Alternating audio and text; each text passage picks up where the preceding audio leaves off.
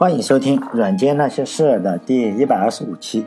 这一期呢，继续讲弗诺伊曼。在正式讲这个故事以前呢，因为总有一些新人嘛来听我的电台，就非常希望我能够讲干货。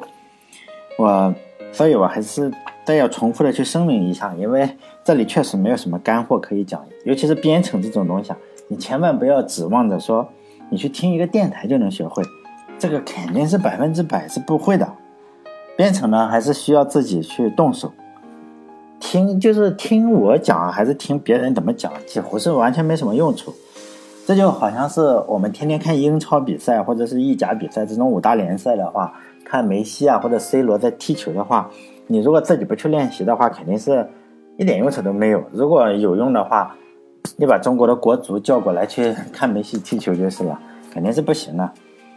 还有人就是问我说：“哎，冯诺依曼真的有这么厉害吗？他有没有写过什么软件？”因为这种问题呢，我就觉得实在是比较业余。因为他发明了计算机啊，而且呢，这个发明计算机这件事情是一个他的业余工作，啊，或者说他认为是业余，而且也不是他非常非常看重的一个工作。因为他主要的工作实际上是科学嘛，数学呀，去发明原子弹这种东西。数学方面，他可能也没有写过什么软件，但是呢，他不需用说。做一个开源软件来证明自己很厉害。还有人问我，他跟图灵哪个会比较厉害啊？这个问题说实在的比较不容易回答。虽然我心里还是有一个明确的答案，因为为了避免争议吧，我还是扯一点足球上的事情。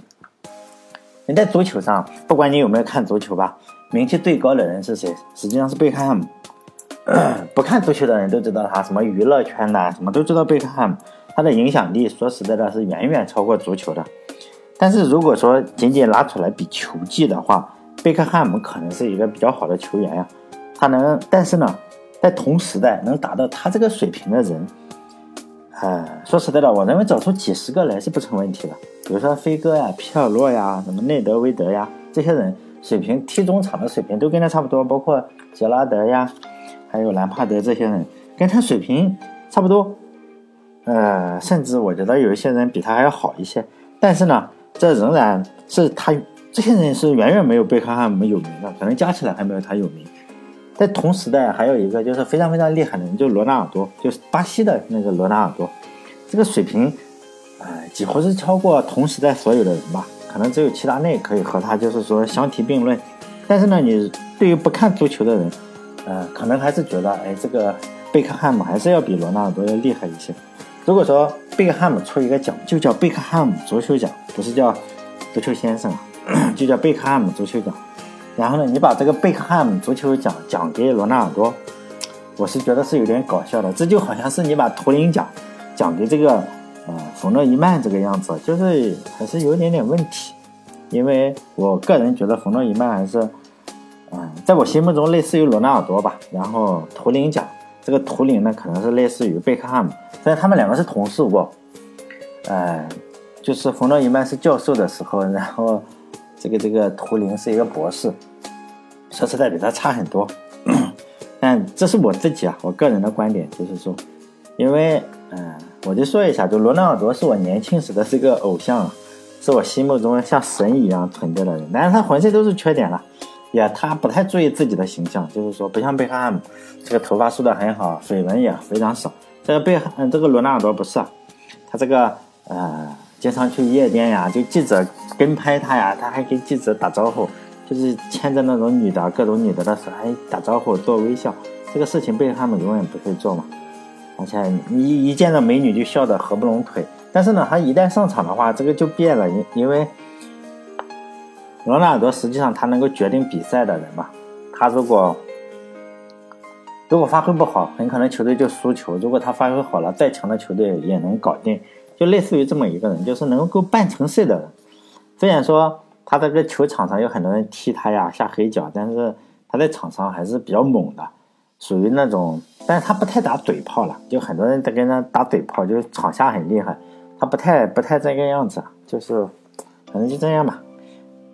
这就是我心目中图灵和这个 弗诺伊曼，在我心目中的形象了。大概就图灵就是有名气，但是弗诺伊曼可能没有图灵有名气，但是显然这个技术啊，还是影响力比这个 图灵肯定要高高不止一个档次了。就弗诺伊曼年少的时候呢，实际上他的国家处于一个动荡不安的情况，到处都在打仗嘛，打仗的理由都是非常正义的，因为各方面都说自己非常正义嘛。交战的双方还是三方都觉得自己非常正义，因为他所在的国家就参与了欧洲战争嘛，然后打输了，打赢了还好一点，打输了之后这个国土面积就三分之一，只剩了三分之一、三分之二，就就就是你打输了嘛，肯定要送给别人，因为在当时。伟大的发明家嘛，就发明了一个比较好的东西，叫机枪。以前我们想啊，在冷兵器的时候，像张飞啊，还是关羽这种冷兵器的时候，你杀个人，说实在的，很可能要砍个一刀两刀嘛，或者几刀。像力气小的人，可能要砍个几刀，你才能杀个人。一天你可能去打个仗，杀十个人就比较累了，因为累一身汗，回家还要洗个澡。但是到了热兵器的时代，哎，比较那种比较弱的枪，可能就是一枪一个吧，或者几枪一个，还行。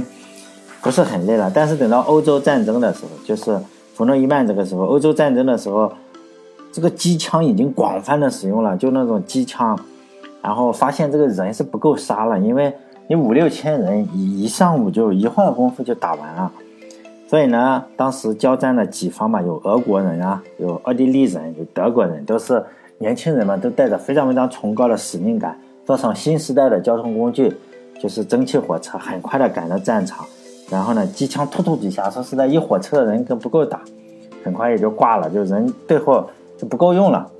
一会儿功夫，你这个一方也就没有办法再发动发动反击的时候，你这个战争就没法继续了，人不够嘛。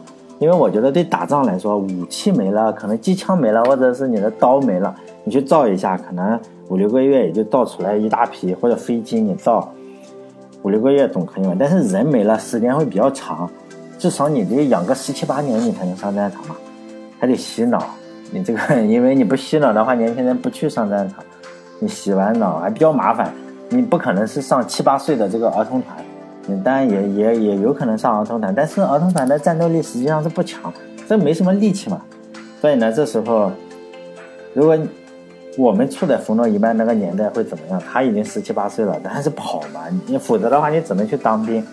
因此，弗诺伊曼呢就三十六计走为上嘛，所以他就开始到处游学，就在欧洲嘛到处游学。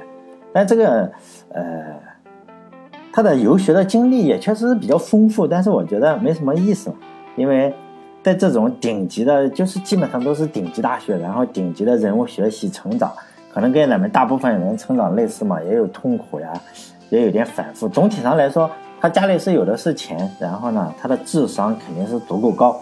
在这两个有后盾的情况下，他说实在的比我们顺利的多，都是在，呃，报考好几个学校，每一个都考上，然后呢，选几个在这几个学校中选他比较感兴趣的，呃，然后读读，然后呢，最后拿好几个学位，就这个样子。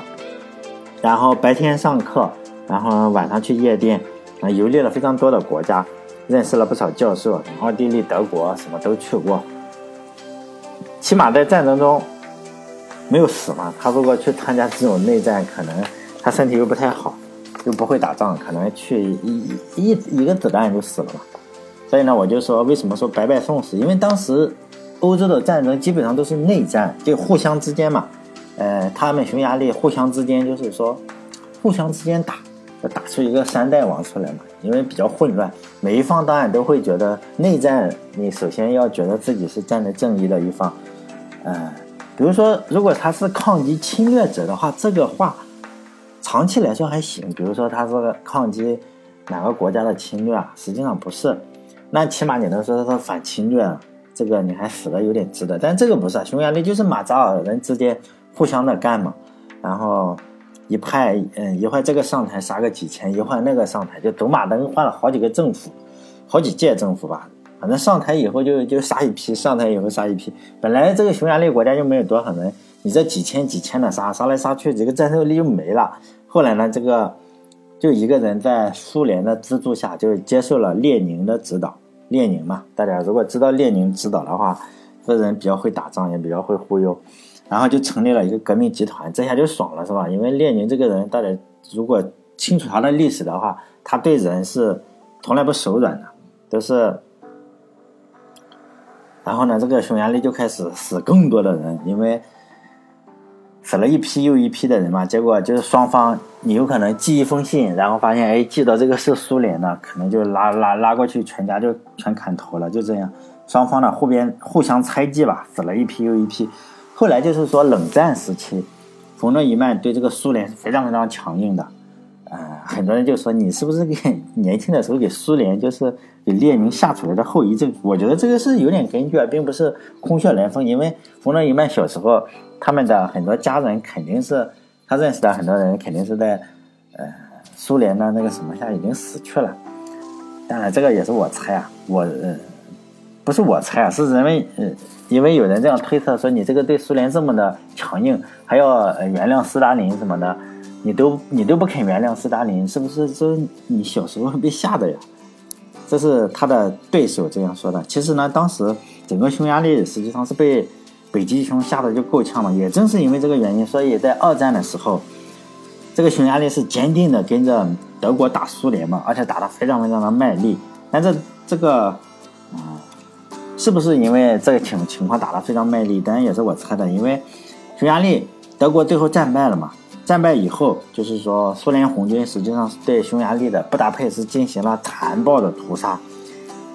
当然，很可能有更深的仇恨，这个是拍过电影的，这个也不是我瞎扯。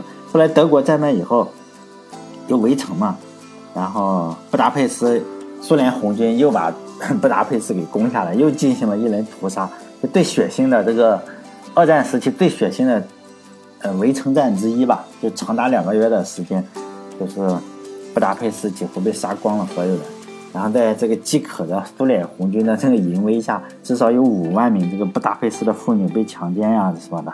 这个当然不是我胡扯了，可以看我这个我在这个微信公众号里面有这个链接，你可以点进去看看，就是记录这件事情的，因为我也是在这里看到的。所以呢，东欧这几个国家对苏联苏联呢，可能就是非常的痛恨，包括在一九五六年，匈牙利不太行嘛。然后，一九五六年的时候，苏联呢又一次对这个匈牙利的布达佩斯进行了武装侵略，可能是这个新仇旧恨，我估计这一两百年肯定是和解不了了。但以我们外人的眼光来看，在这种战争中死亡实际上不太值得，还不如能跑就跑，跑不掉再说，是吗？跑不掉该死了，那个也没有什么办法，所以我还是挺支持冯诺依曼这种做法的，就赶紧跑。因为冯诺依曼实际上是和爱因斯坦非常有缘分的，因为到最后。这两个人的观点就是越来越不同嘛，政治观点越来越不同，甚至最后可能就是互相彼此比较讨厌。但是呢，这两个人的轨迹还是有点点非常多的重合之处。如果说你一个人能混到让牛顿啊，或者是让爱因斯坦讨厌你的地步，说实在的，也不是一个，也不是普通人吧。因为在冯诺依曼游学的时候，他和爱因斯坦实际上是校友，他们两个读过一个大学。区别就是冯诺依曼报考的是苏黎世联邦工业大学，据说这个学校考试巨难，就是入学考试非常非常难。但是呢，这个冯诺依曼很容易的就以前几名的身份一下就考中了。但是在当年爱因斯坦报考的时候，他是考不中的，他还要重新复读了一年。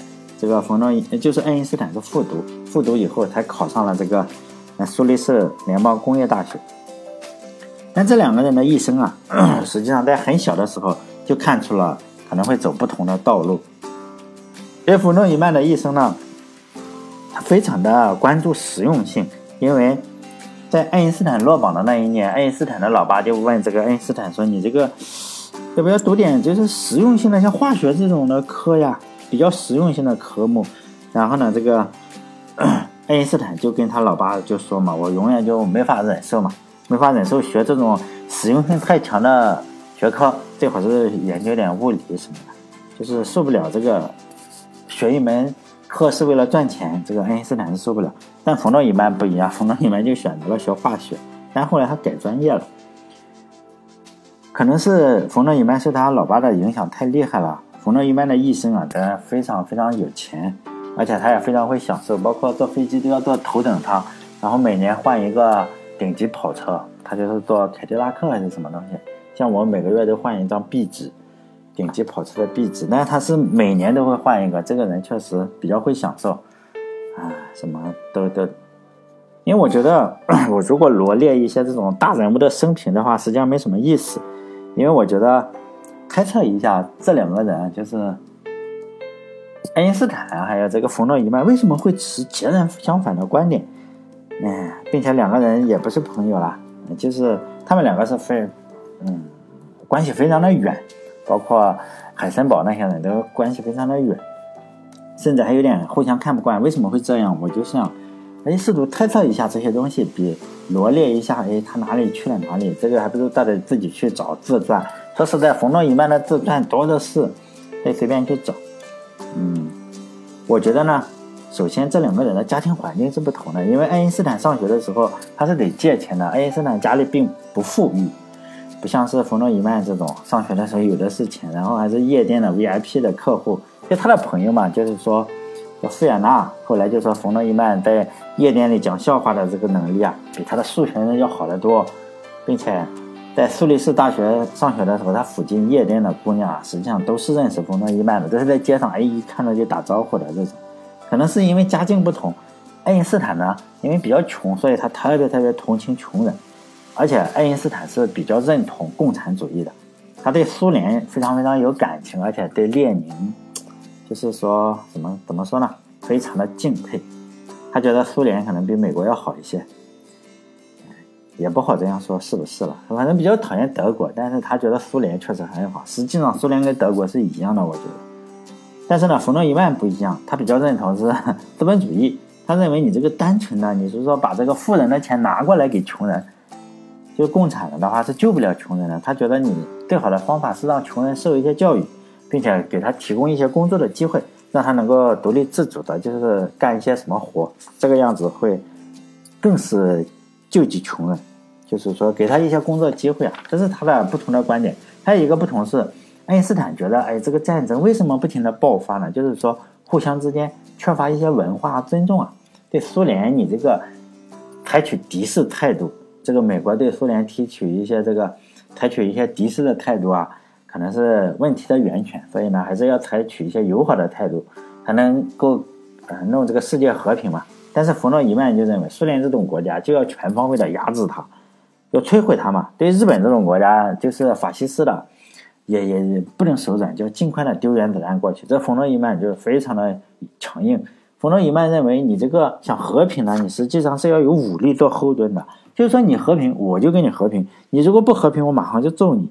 就这个样子，不像是爱因斯坦还有是罗素这一些，就单边裁员，就是我我把自己给裁了，你也别打我，我们互相和平，就是这种观点。冯诺依曼就说我一定很强大，然后才要和平。那我个人认为，冯诺依曼的观点是更有道理一些。像爱因斯坦这种或者罗素这种啊，就是说有点太理想理想化了，是吧？要是搁在现在，说实在的，冯诺依曼还活着的话，像是吧，三胖那些事情，说不定早就解决了。就因为很多的，哎，突然这里我又想起来这个罗素，是吧？因为罗素跟爱因斯坦真是好朋友啊。因为很多的科学家和企业家在现实生活中实际上是。嗯，比较讨厌的人，但是生活，他们自己的生活就过得比较扭曲，嗯，一种非常扭曲的状态。我以前也说过吧，以前在在我的电台里吧，以前说过我比较喜欢的科学家，实际上我比较喜欢罗素的，他的写的书还是比较好。但是呢，他的道理讲得通，但是他他的一生啊，他虽然也获过什么诺贝尔奖什么的，但是他的感情生活是比较扭曲的，因为他。睡老师的老婆，睡学生的老婆，就是说，比较什么，一生结了四五次婚，然后情人多达一百多个，就有人说一百多个，到处都是情人。但是呢，他认为他还是能写一些鸡汤，就人生的某一个阶段，他觉得，他他可以写鸡汤，然后写书来教育年轻人如何度过这个幸福的一生。比如说，他写过《幸福之路》啊，就是还有什么。幸福婚姻和性生活这种都都他写的，你你想想也很崩溃。他又是数学家，又是什么逻辑学家，又是哲学家，他写鸡汤的，写了很多鸡汤。我买过这这几本书，我都买过，《幸福之路》啊，什么幸福婚姻与性生活吧，可能是啊。你大家去这个京东上搜搜，我我也不知道。他书一直卖的很火，到现在卖的很火。实际上，他的他的这个婚姻实际上是不怎么幸福的，因为他第一个。第一个老婆就是大他五岁嘛，大他五岁，但他很快就烦了。但这个老婆比较厉害，他就死活不跟他离婚，然后拖了他二十年才离婚。他写过书啊，他说他有一天他顿悟了，骑着自行车，他顿悟了什么呢？他顿悟了，他根本不喜欢他老婆，就这样，很搞笑是吧？他顿悟了，他不喜欢他老婆，然后他要跟他老婆离婚，但是呢，他老婆很厉害，更是也不是一个一般人，拖了他二十年才离婚。一离婚之后，他这个 跟第二个老婆又又生了小孩啊，然后第二个老婆随后很快又离婚了，反正结了很多次婚了。但是他还是教育别人如何过幸福的婚姻生活这种。当然道理他讲的都是挺好的，因为毕竟是个诺贝尔奖获得者，你这个写写写东西肯定是不错，就是道理都懂，但是做不到，他也做不到的。但是呢，总有年轻人不相信嘛。就是说，我不相信你写的这些东西，就有年轻人就觉得你这个自己的生活都过得这个样子，还天天教育我们，就当面质疑他。结果这个把罗素就当面怎么说呀，惹毛了是吧？然后他就直接和这个年轻人撸起袖子就干架。主要是他是名人呢，他书卖的不错。大家如果想看的话，京东有的。我刚结婚的时候，我买过这个书，也准备学习一下。现在都已经结婚十年了，说实在的，我觉得他这个书写的，骗骗年轻人还行。我觉得维持婚姻生活根本用不了读他这好几本书呀，六七个字就可以了。我觉得六个字就可以，六个字，我觉得维持婚姻和平的六个字就是：第一就是我的错，第二就是别打脸，我的错别打脸，六个字是吗？至今还能过得下去，我觉得非常好。我的总结的经验。因为我上面之所以说罗素啊，是因为我突然想到列宁，然后又想到了爱因斯坦，然后又想到了冯诺依曼，就跑题了。因为罗素最崇拜的两个人之一就是列宁和爱因斯坦。爱因斯坦最崇拜的人是谁呢？一九一八年他亲自说过，他最崇拜的就是列宁，因为罗素有巨大的影响力。当时日本这个日本天皇吧，还是什么东西我忘了，反正一个很出名的人，然后就请。罗素说：“你最崇拜的几个人，给我介绍一下。”然后他要一说就说：“我最崇拜两个人，第一个就是爱因斯坦，第二个就是列宁。当然了，列宁你肯定是请不动吧？列宁是什么级别的人？是不是请不动列宁？然后只好请爱因斯坦。因此呢，爱因斯坦是有一次远东之行，就到了呃亚洲嘛，远东之行过来看看亚洲，包括去了日本，去了印度啊，去了中国。他就是可能来过一次中国吧，就这一次。”还是罗素忽悠这个日本皇室，日本皇室的天皇夫妇嘛，还请这个爱因斯坦参观这个菊花，就是说那种植物的菊花，不是其他的菊花，就皇宫里的菊花嘛，据说挺好。然后爱因斯坦说：“哎，这菊花不错。”也正是因为这次关系吧，爱因斯坦来中国了。因为我并不是说要黑罗素或者是黑爱因斯坦，因为我突然想到了。讲列宁的时候，我就想到了这两个人，我就觉得这个人呢，他们真是人无完人。这句话说的，突然觉得好有道理，是吗？他们也很难想象，罗素这种人竟然特别特别喜欢列宁，而且特别讨厌谁啊？他特别讨厌肯尼迪，他觉得肯尼迪比希特勒还坏。你想不通为什么，是吧？